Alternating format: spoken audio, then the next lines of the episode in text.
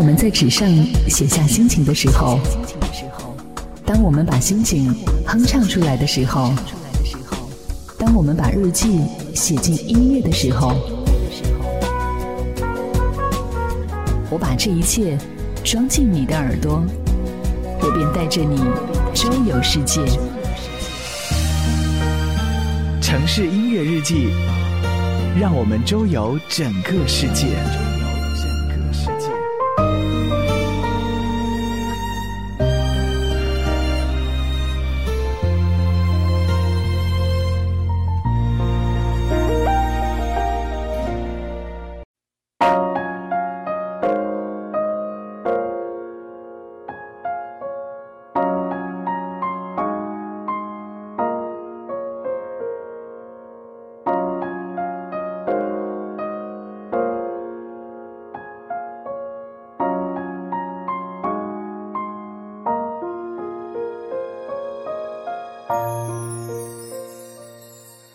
一座城市都有属于它的声音，每一个声音都有属于它的故事。城市音乐日记，聆听音乐，感悟人生。我是你的聆听者，楚连杰。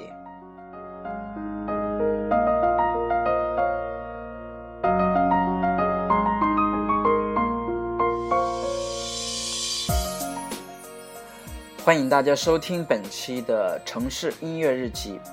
呃，那么其实今天做这一期节目的话，也是比较突然的，因为呃，距离上一期节目的间隔时间比较短，也就间隔差不多两三天的一个时间。但是为什么今天突然又想做这么一期节目？我想这可能就会跟很多呃，像文艺工作分子啊、积极分子这些他们呃，他们的那种创作应该是一样的。呃，都是我一旦有了有所谓的灵感或者是想法，那我一定要在最短的一个时间内创作出来，或者说是制作出来一个成品或者是一个小样，这样的话才得以让你呃，就是刚闪现的那个灵光，或者是刚闪现的一个呃一个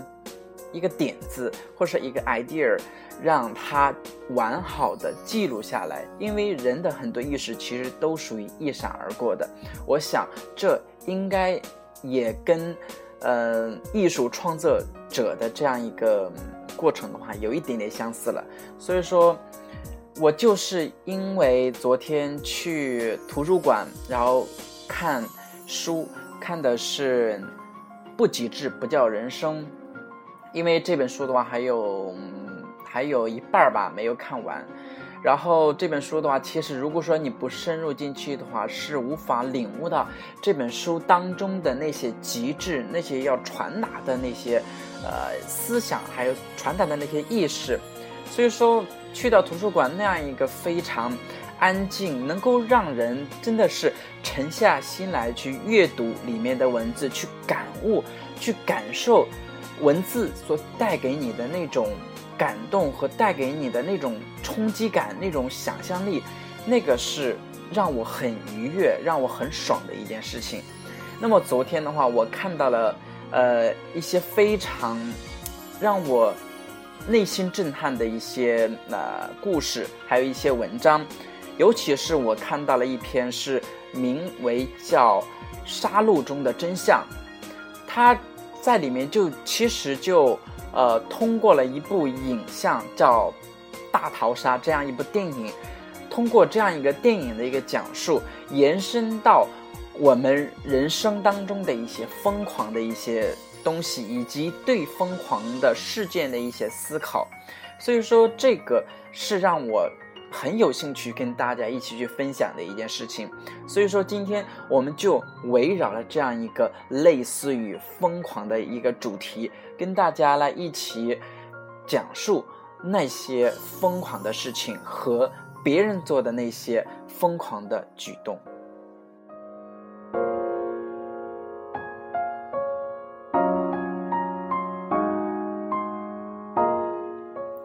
那么这一篇《杀戮中的真相》的文章的话，它是有权的向日葵。那么当然了，这是一个笔名，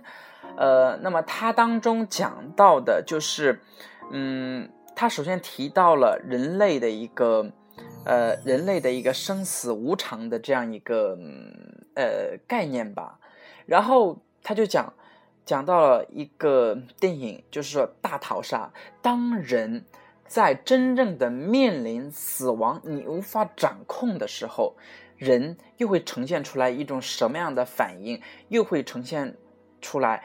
什么样的一些举动，这是他这一次所要去深入探讨的一个事情。那么这部电影的话，它是呃日本拍摄的一部电影，这部电影的名字叫《大逃杀》。其实它的主要情节的话，就是呃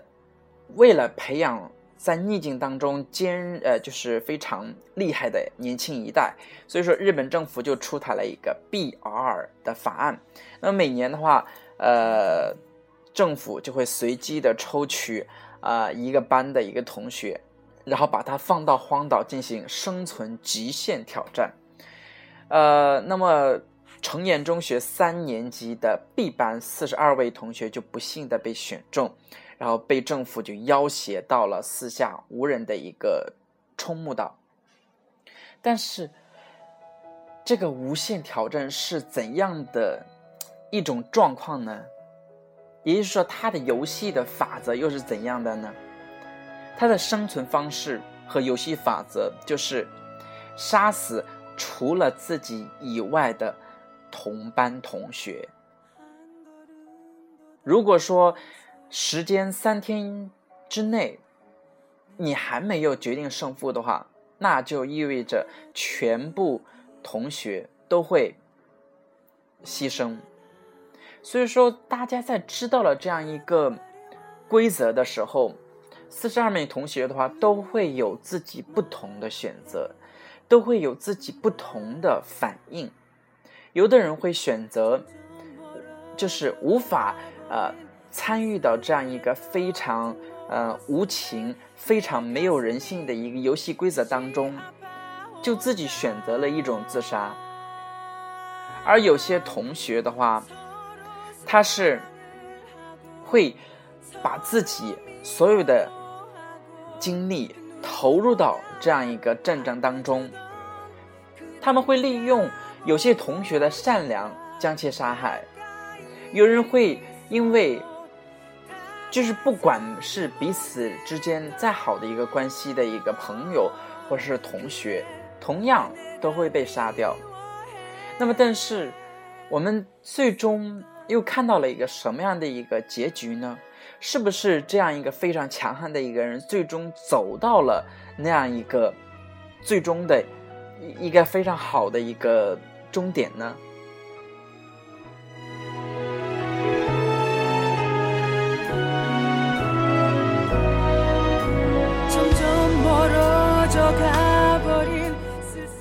那其实这个电影到最后的话，它。就是刚才我们讲的，就是如那个非常，呃，凶猛，非常，呃，应该说是比较遵守游戏规则又惨无人道的那位同学，他反而没能走到结果，没没能走到游戏的尽头，反而是那些可能分到的那些武器只分到了一个锅盖，还有一个望远镜的。这样的两名同学，他们居然携手走到了游戏的一个最后。然后，那个这个电影的一个导演，他就告诉大家，就是我拍这部电影的一个主旨是什么东西？就是他要表达的一个是一个意思，就是说人生只有爱才能走下去，就是他要告诉人们。即使你在如此的一个恶劣的一个环境当中，即使你在如此残酷、如此没有办法去选择你生死的这样一个环境当中的话，也不要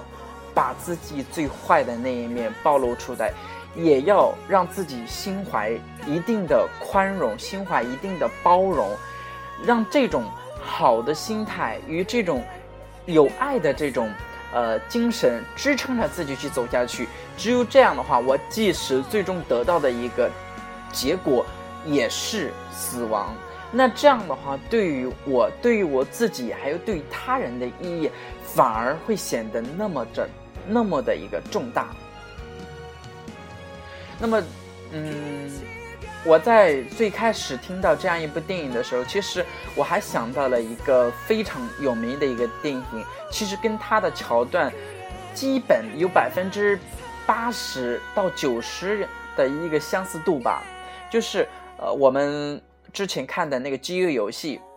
饥饿游戏》的话，它应该现在有很多部了。呃，好像是今年的话，在下半年，应该是十一月份的时候会做会播出他这一整个系列的一个最终的大结局。所以说，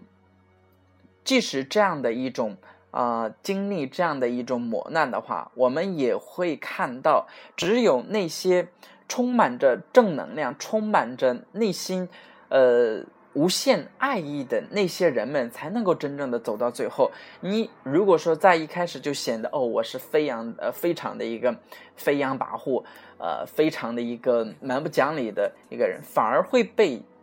这个世界所抛弃，反而会被这个世界所杀害。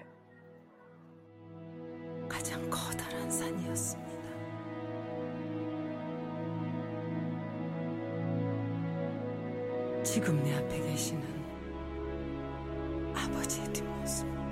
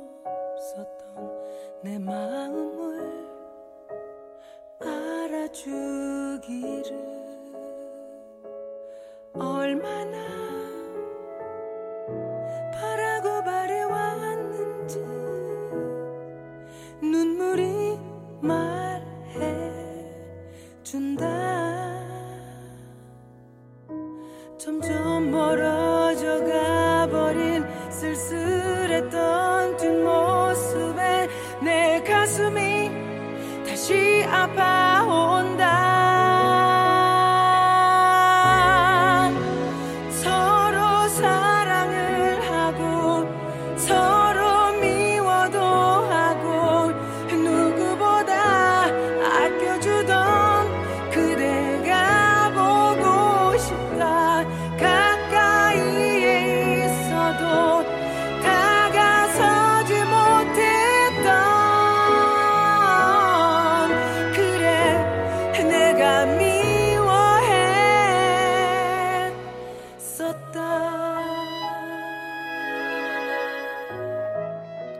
那么这一个文章的一个作者的话，他，呃，在看完这样一个故事的以后，他有在试着，如果说将自己投入到这样一个大逃杀当中的话，他又是一个怎样的一个反应？那么他当他看完了这样一个电影的以后，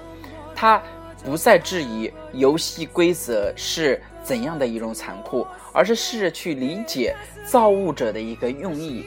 就是不到绝境，谁也不敢说认识自己。也许，这正是那种绝境所带给我们的那种意义。如果说当人心存宽容的时候，一切表象都不再是那么的重要。所以说，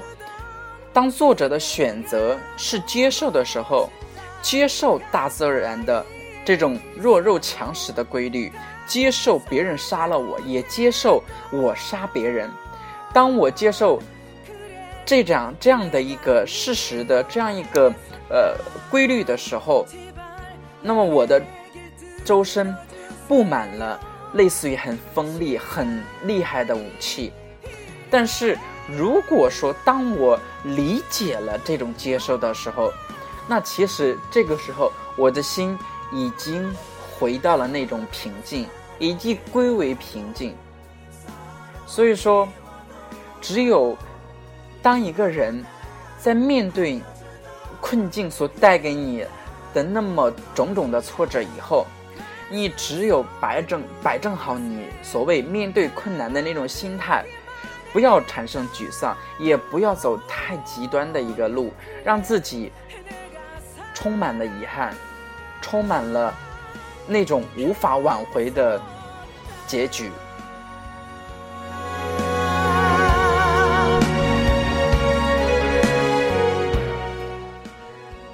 那么作者其实他在嗯这篇文章结束了以后，他有抛给其他人的一些呃一些想法吧，就是说，如果说当你进入了这样一个大逃杀的时候，你又会做出怎样的一种反应？那么我就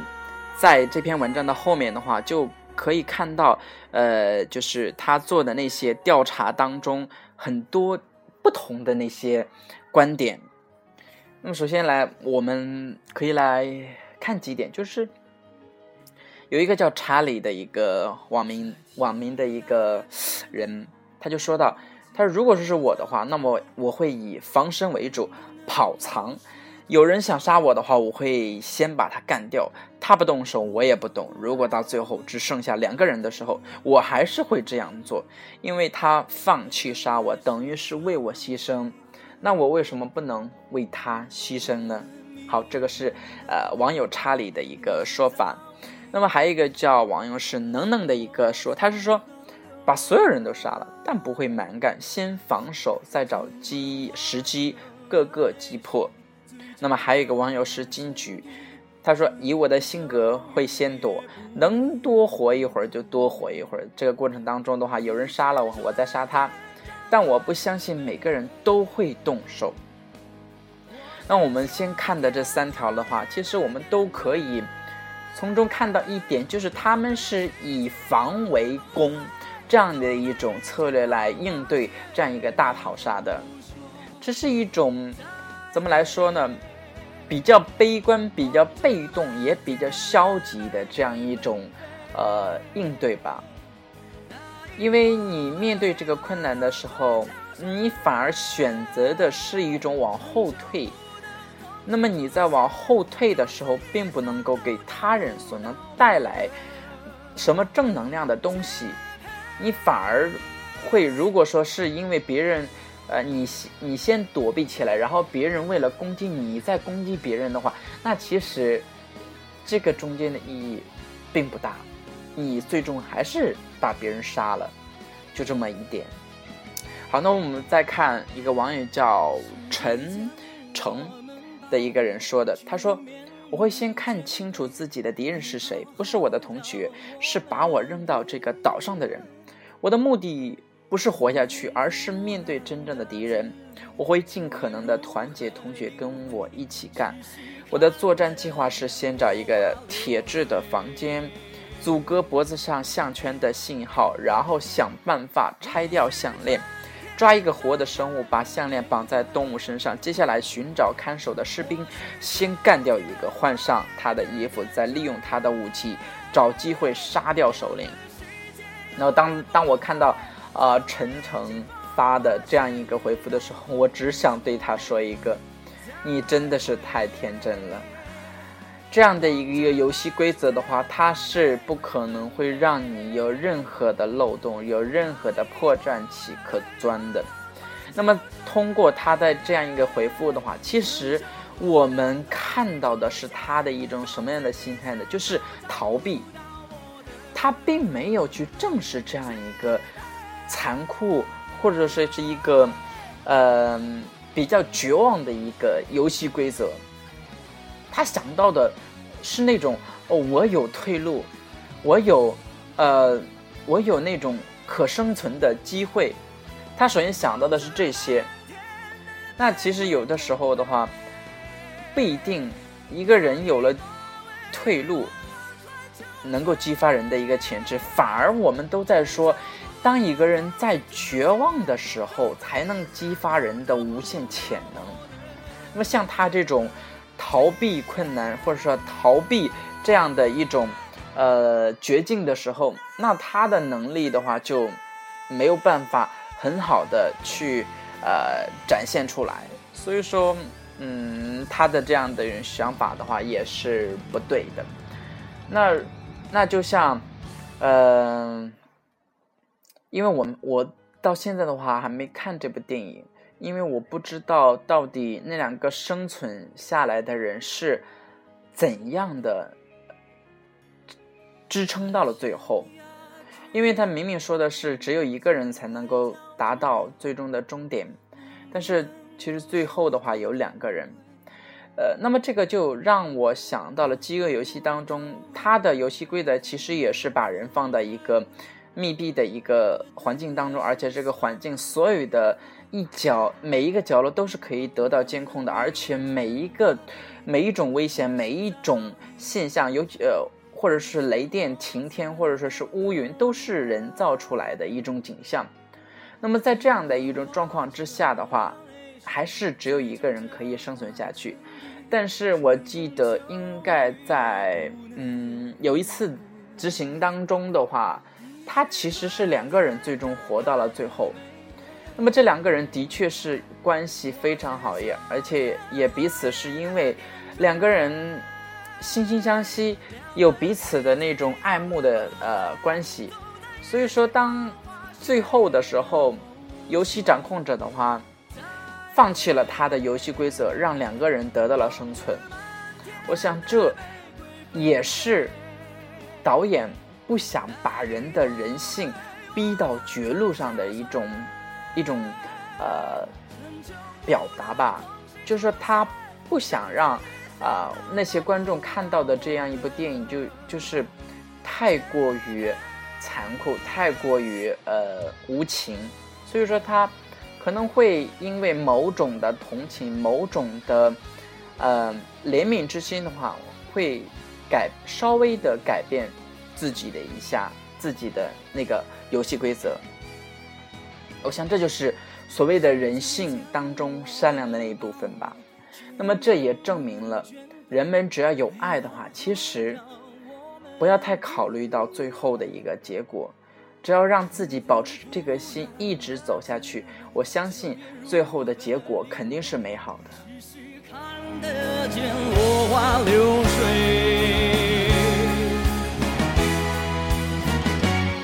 你是春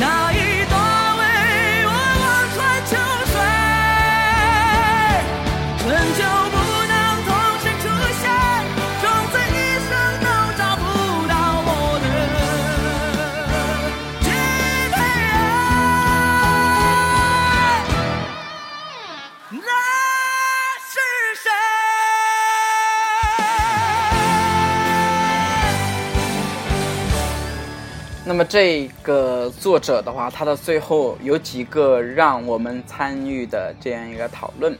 就是说他当中有一个是你怎样去界定疯狂，你做过最疯狂的事情又是什么？你经历过最绝望的时刻又是什么？那么你经历过的失控事件又是什么？那么下面的话，我们就根据呃他的这几个问题的话，那我们就根据我自己看到、听到的那些事情，然后再根据可能有一些我自己的一些事情，呃，跟大家一起来聊聊这样的非常让我们感兴趣的一些话题。好让我伤心，怕措手不及。首先，他说你怎样界定疯狂？那么有些人的话，他是这样说的。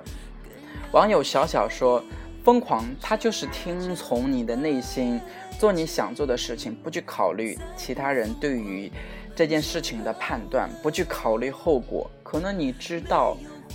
就是被骗了，但是你知道以后一定会受伤，但你还是会这样去做。那么网友冰岛就说道：“所有能做到我做不到的事的人都挺疯狂的。”那么他是这样界定的。呃，那么网友高端鸭就是这样说：“所谓疯狂，是知道后果的奋不顾身。”网友小江说道：“清醒的做不清醒时才会做的事情，就是疯狂。如果说让我去界定疯狂的话，我可能会说，疯狂它是一个一个只要开始，但是你却不知道结果的一种一个旅行，因为。疯狂的话，就是充满了很多的未知性，充满了就是人平常人不会去做的一件事情。所以说，就真的好像我们去，呃，去开始一次漫无目的的一次旅行，漫无目的的一次探险。只要我们一开始迈出了第一步，我们只要有勇气去。开始这样一段旅程，我相信人的成功其实就成，人的成功就，呃，就达到了一半儿。所以说，对于旅行之后的一个会经历的事情，或者说是会碰到的一些什么东西的话，都是未知的。我相信这就是人生在探索的一个疯狂的行径。因为你无法预知你的未来，因为你只知道现在，你只知道你现在所做的事情，你无法知道明天会发生什么。所以说，人生其实也就是一场，只要你开始了，但是却不知道结果的一次疯狂旅行。还有什么那么。根据我刚才我对于疯狂的一个理解的话，就让我想到我昨天看的那个《奇葩说》的一呃《奇葩说》第二季的最后一期节目，呃，秋晨夺冠一样的一种感觉。就是说，我们看完了整个第二季的《奇葩说》，有谁会想到最终得冠的居然是秋晨呢？而不是那些我们平常非常议论深深呃议论呃那个比较多的，呃什么范甜甜呐、马薇薇呀，还有潇潇啊这些人们，还有还有颜如晶啊，这些都属于夺冠的一个大热门。但是这一次的话，变了，变成一个新的奇葩手秋晨。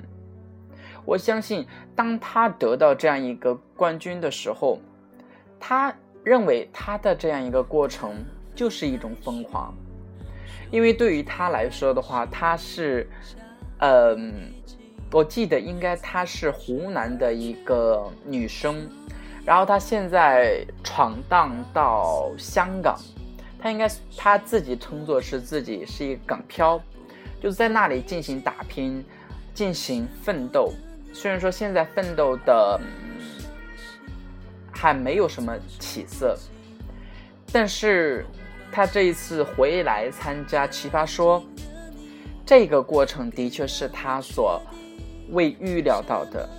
而他更无法预料到的是，他居然是第二季的一个总冠军。所以说，这样一个过程，对于他来说，只知道开始，但是却从来没有想到过结果的这样一个人生疯狂经历。我想，对于其他我刚才提到的那几个大热门来说的话，他们这两年的一个经历的话，都是一种疯狂的体验。他们嗯，不惜把自己所有的那些负面的情绪、负面的影响传播出去，让他们自己虽然说最终得到了一些名气，让很多人都认识了他们，但是这何尝又不是一种人生的试探、人生的尝试？人生需要疯狂的一种探索，需要疯狂的一种。需要有疯狂的一种精神在，只有这样的话，你才会对你之后的人生有那么一点点探索的兴趣，而不是我这个人就可以从头看到尾的这样一个结局。那这样的人生的话，其实意义不大。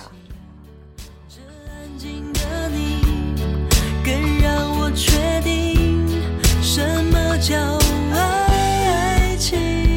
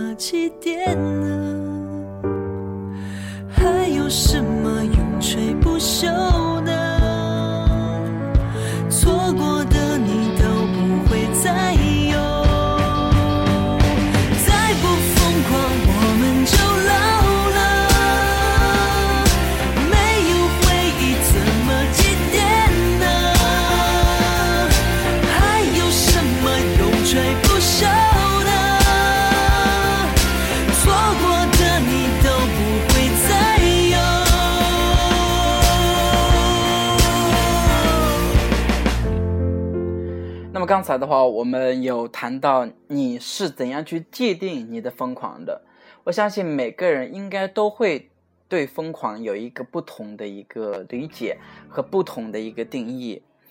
呃，然后我们呃来探讨另外一个，他说你做过最疯狂的事情又是什么？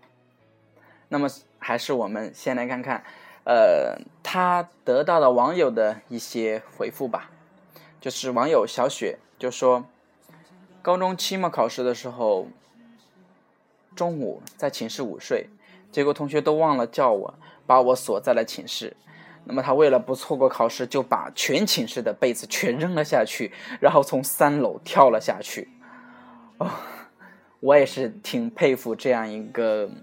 呃网友的。我相信这个网友肯定是男生吧？如果是女生的话。在做了这样一个呃一件事情的话，我相信肯定会轰动全校吧。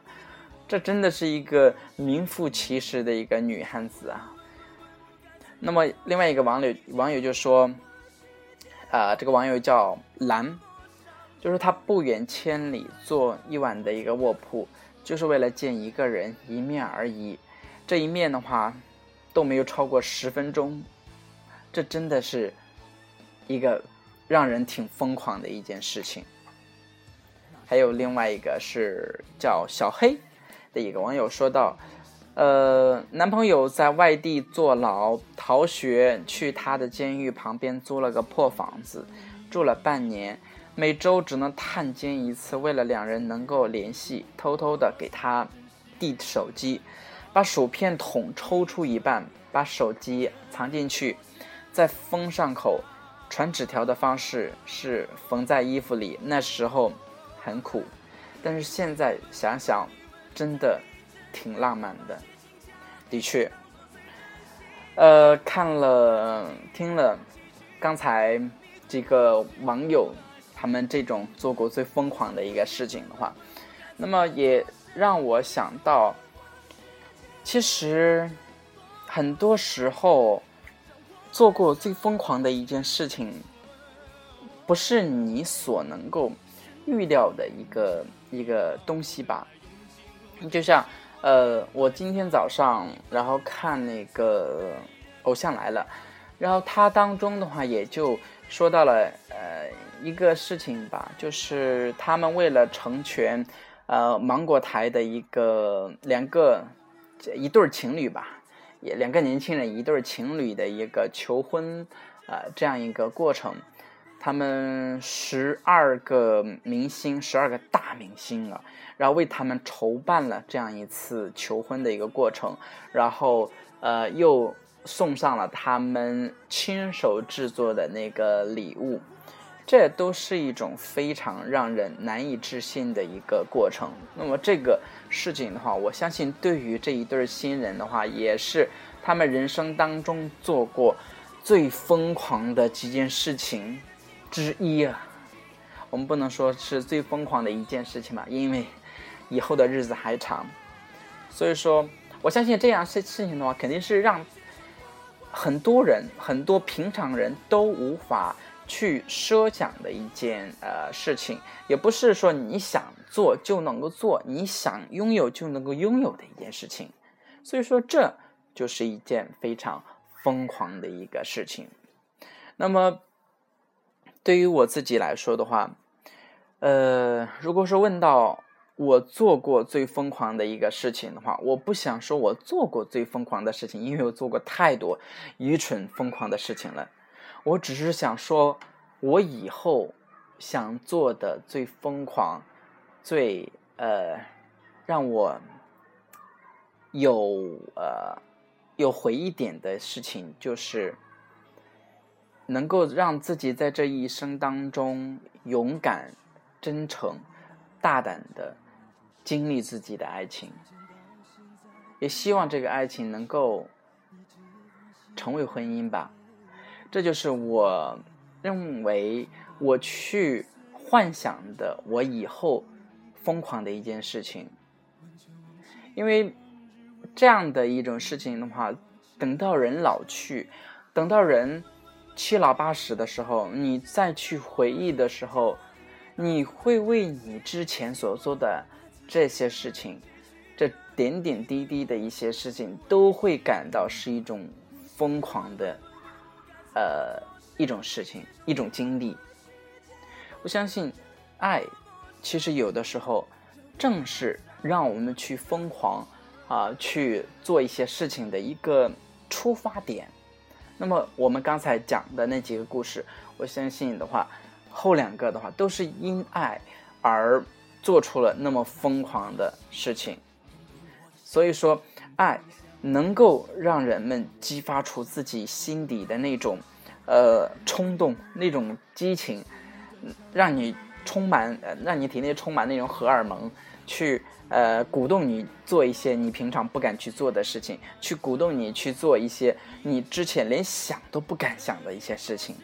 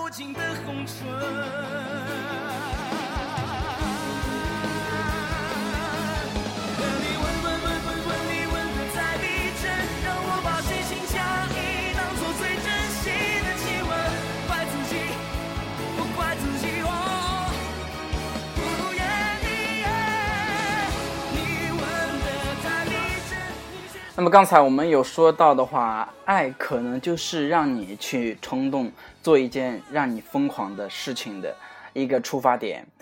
呃，那么也就是在我昨天看书的过程当中的话，我又看到这样一个事情，我认为也是因爱而做了一个让他自己认为很疯狂的一件事情。那么这个人的话，呃，他的笔名的话应该是叫刘小七，她是一个女生哦。就是他在呃自己很年轻的时候就进入了一个证券证券的这样一个呃一个市场当中去工作，然后经过自己的一个努力的之后的话，也达到了一个嗯非常呃非常好的一个收入，呃有一个非常好的一个职位，让他去呃让别人看起来的话是一种，应该算是一种成功女性的一种呃身份吧，一种回馈。但是，可能又因为平时他自己的这种应酬客户啊，就是经常会陪客户喝酒啊、应酬啊，我相信这个也应该在中国来中国的这种环境之下的话，应该算也正常的一种现象了。但是，可能真的是一个女性去做这样的一种事情的话，就会有很多的事后，嗯，事后的那种议论。所以说，在她面对这些议论的时候，她会认为，就是说，她认为自己很聪明，然后又高情商。对于对于那些如果说是逢场作戏的那些呃酒囊饭袋啊，或者是对于那些嗯可能不怀好意的那些男人呢，呃，都会就是逢凶化吉，都会很好的一种处理。当然，她的确不是那种呃夜场女子啊，或者是非常掉价的那种身份呃身份低微的那种女性去卖弄自己的身体，去获得一定的老板的可怜，或者说老板的一些收益。那么她不是那种人，所以说。他在面对着他人对于他自己的这种，呃，这种质疑或者是这这种议论的时候，他选择了一种不去解释，就是说，他希望谎言总有一天会被拆穿的，争吵、和好，再欺骗、再争吵，陷入了。就是让他无论是在家庭当中还是在同事当中的话，都会陷入了一种僵僵局。直到有一天的话，她的男友在跟她的一次史无前例的争吵当中的话，讲出了“分手”两个字。她男友就说：“你那双被欲望蒙住的眼睛，让她感觉到非常的一个陌生。”而而这个女，而这个女人的话，也没有追过去挽回。她虽然说是不舍得放手，辛苦换来的这样一个战利品，但这里毕竟是有她自己的付出和心血。那么她曾以为走了也好，从此没有了牵绊和顾虑，她会过得很好。也许有一天。他会理解，但是自从这个事件发生以后的一段时间吧，他开始了那种，嗯，可能比之前更麻木的那种依赖于酒的那种生活，总是喜欢把自己灌醉，总是喜欢把自己麻醉，不去想很多事情。他总不喜欢晚上，他感觉到那种安静啊，让自己感特别的冷。所以说，当她有一天突然想到了她给她男朋友的一个暑假，她找了一份花店的工作，然后她男朋友的话也找了一份暑假工。当他们在市中心找了一间最旧最破的一个房子租了下来，花店工作并不轻松，早上从八点钟到晚上八点钟，十二个工作小时。他是负责送花的那样一个工作。七月份的时候，那么他骑着花店的一个破单车的话，满市满市的送花。那么几天下来的话，他变得又黑又瘦。而当她晚上洗完澡睡在地板上，她的男朋友抚摸着她的背说：“你怎么瘦了那么多？”但。但她并不觉得非常辛苦，所以说那一天晚上，她睡得非常的香甜。他就想起了，如果不是他们年少时就一起挨过的痛苦，他是不是就不会这么的难过？所以说，在后面有一天晚上。她勇敢的拨通了她男朋友的一个电话，接通以后的话，彼此都没有声音，因为她知道，原来他们是这样的一种骨肉相连。可是他那个时候只顾着追求自己的一个目标，已经走的越来越远。当他站在一高处俯视人群的时候，唯一的焦点就只有他。如果说他还不回头，也许永远他再也看不到她男朋友的存在，而她所得到的一切，拥有的一切，拥有的再多，又有什么意义呢？所以说，在她第二天的时候。她给她公司递了一封辞职信，一个合理的解释都没有给公司。她在同事的不解声中，在攀登事业巅峰的某一个拐角处戛然而止。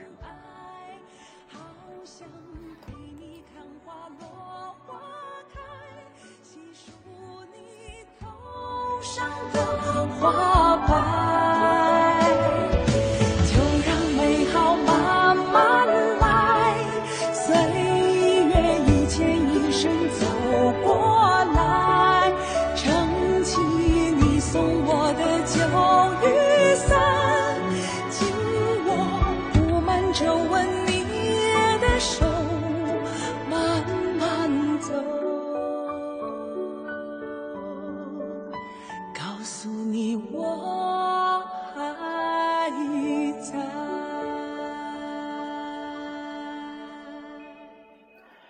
其实，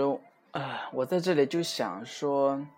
为什么我会选择在以后，希望自己能有一次疯狂的爱情，认为是一种很疯狂的事情，因为在现在这样一种社会当中，爱情是人们的一种奢侈品。很多人走在一起的话，是因为彼此物质、精神方面的一个需要，所以说走在了一起。而这种走在一起的话，我们不能说不好、不赞成。但是人类在面对很多的无奈的时候，又有何妨呢？就是又能够怎样呢？所以说，有些人会选择这样的一种生活，而有些人则会选择遵从自己的内心，去选择自己真正喜欢的东西。所以说，当自己有意识当自己意识到自己喜欢的东西的时候，去追求、去奋斗、去取得的一个过程当中，爱情成为他们的一种疯狂的一个行动，疯狂的一件事情。爱情在现在这个社会当中变得稀有，变得珍贵。所以说，当一个人，当一对恋人拥有了一种让别人羡慕至极的一一段疯狂的爱情的时候，这就是他们一生当中的一个财富。他们在未来的种种的过程当中的话，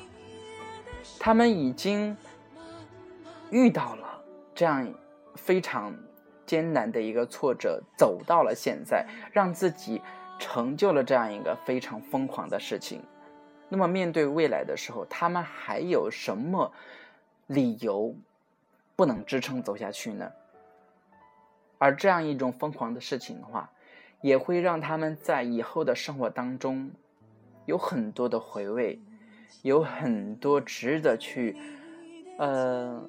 回忆的点点滴滴，而这些点点滴滴的话，可能两个人在互相谈起的时候，都会哄堂大笑，都会啊认为你为什么你当初那么的傻，你会你会嫁给一个这样的一个穷小子，而你你又为什么放弃你所非常优越的一个条件，你会选择这样一个可能是身残志坚的一个人？你会当，当一个人非常，呃，就是情绪跌到低谷，事业跌到低谷，人生跌到低谷的时候，你依然跟他在一起，这就是你所做的一种疯狂的选择，所做的一种疯狂的抉择，而因为这样一个过程产生的一种爱情，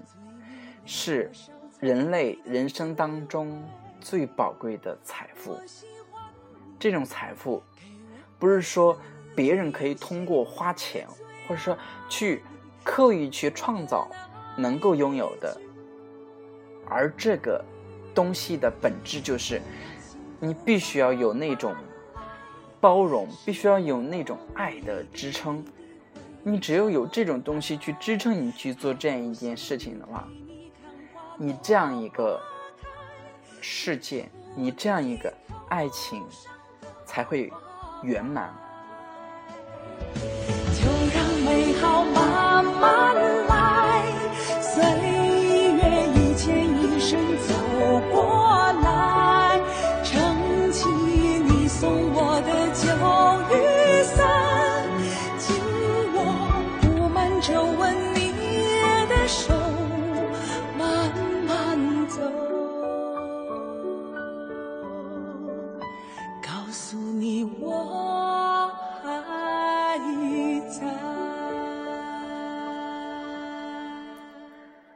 所以说，人生当中的话，如果说说人生这一辈子来说的话，说长也不长，说短也不短。那么，我们应该思考一个人的人生应该怎样去度过。你是这个世界上诞生。出来的一个，嗯，非常独特的一个人，那么你就应该活出自己非常独特的自己。那么昨天的话，我有听到一首歌，这首歌的原唱是来自于汪峰的《美丽世界的孤儿》。我是因为昨天呃。周六加班的时候，嗯，我们的一个同事在传那个传真的时候，我们听到了对面那个传真机里面传出来的，呃，这样一首歌曲。而这首歌曲的话，它是由一个女生翻唱的。而后来的话，我知道这个女生叫谭燕，这样一个女生所翻唱的。那个时候我听到这首歌的时候，哇，真的是我我的内心惊了，就是。真的是被这首歌吸引住了，所以说，我就迫不及待的去赶紧去搜这样一首歌，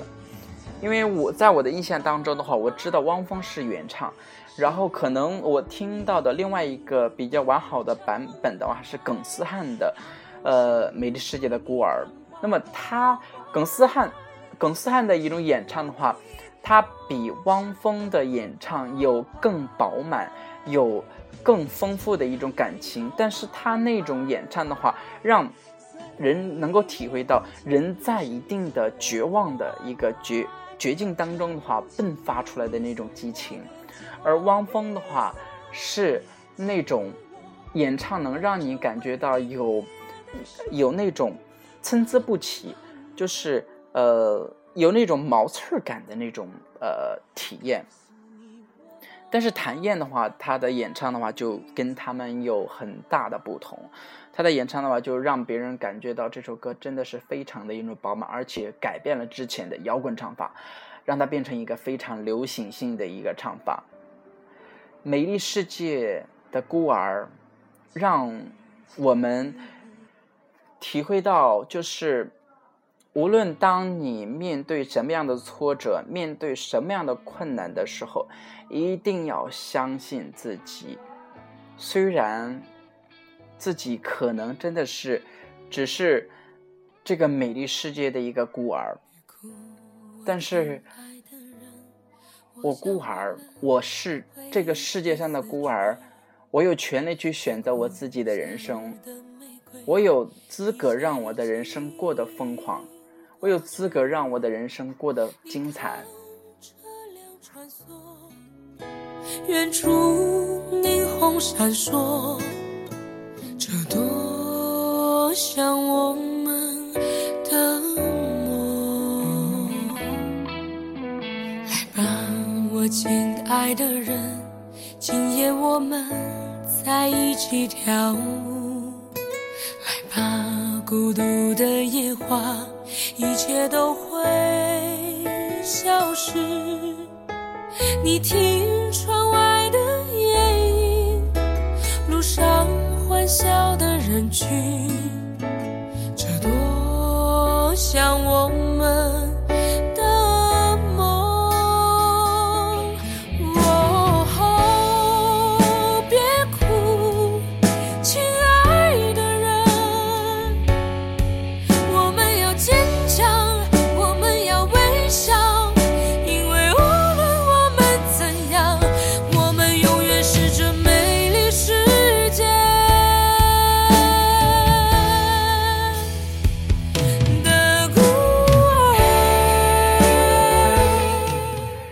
我当初选这样一首歌作为本期节目的一个结尾曲的时候，我是希望，呃，那些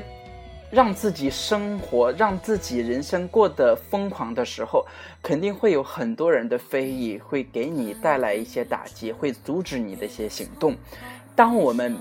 遇到这样的一些问题的时候，我们应该永远的坚持下去，让鼓动自己。我这首歌的话，具有非常强的一个鼓动意义，因为它当中就，呃，副歌部分就写到，呃，说，朋友别哭，嗯，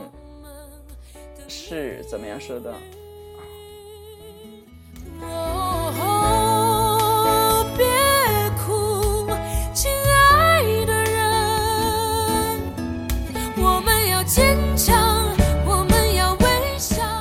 那刚才我们听到的就是我刚才没有说出来的这么一句话，那么它就让我们能够变得更加的坚强，能够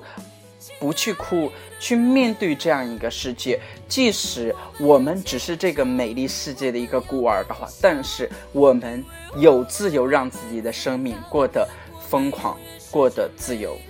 好，那么今天的节目就到这里，那我们下期节目有幸跟大家再次相遇。